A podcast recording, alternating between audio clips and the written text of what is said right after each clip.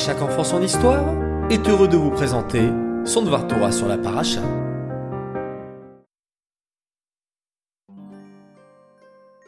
Bonjour les enfants, Bokertov. Nous revoilà pour notre rendez-vous de la semaine avec le Dvar Torah sur la paracha. Et cette semaine, c'est la paracha Pinchas. Dans celle-ci, nous parlons du Korban Atamid, le Korban perpétuel. Ce Korban que nous devions offrir deux fois par jour, une fois le matin et une fois le soir. Le Korban du matin avait pour objectif de pardonner les fautes que l'on ait pu faire la nuit. Et le corban du soir permettait de pardonner nos fautes commises durant la journée. Mais si l'on offrait ce corban que deux fois par jour, pourquoi on l'appelait corban atamide, corban perpétuel? Un corban perpétuel aurait été un corban que l'on offrirait à chaque instant de la journée. On peut donc en déduire que même si ce corban était offert que deux fois dans la journée, il s'appelait Tamid, perpétuel.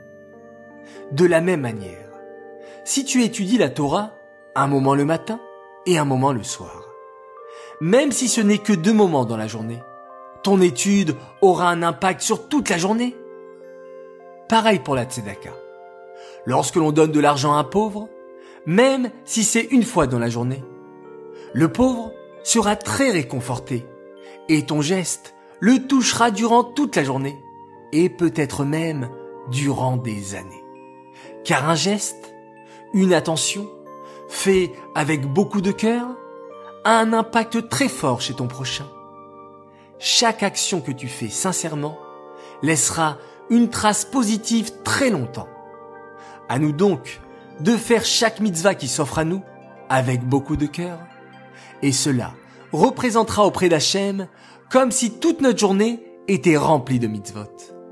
Quelle chance nous avons Profitons-en.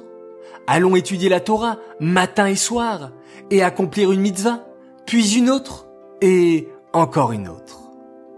Voilà les enfants, encore un beau Dvar Torah sur notre paracha. J'espère que cela vous a plu et que vous ayez beaucoup de force pour le mettre en application. Les enfants, je vous dis à tous, Shabbat Shalom, passez un très beau Shabbat en compagnie de votre famille. Dites-leur à tous que vous les aimez très fort et vous verrez, vous passerez un Shabbat encore meilleur. Et en attendant, je vous souhaite une excellente journée.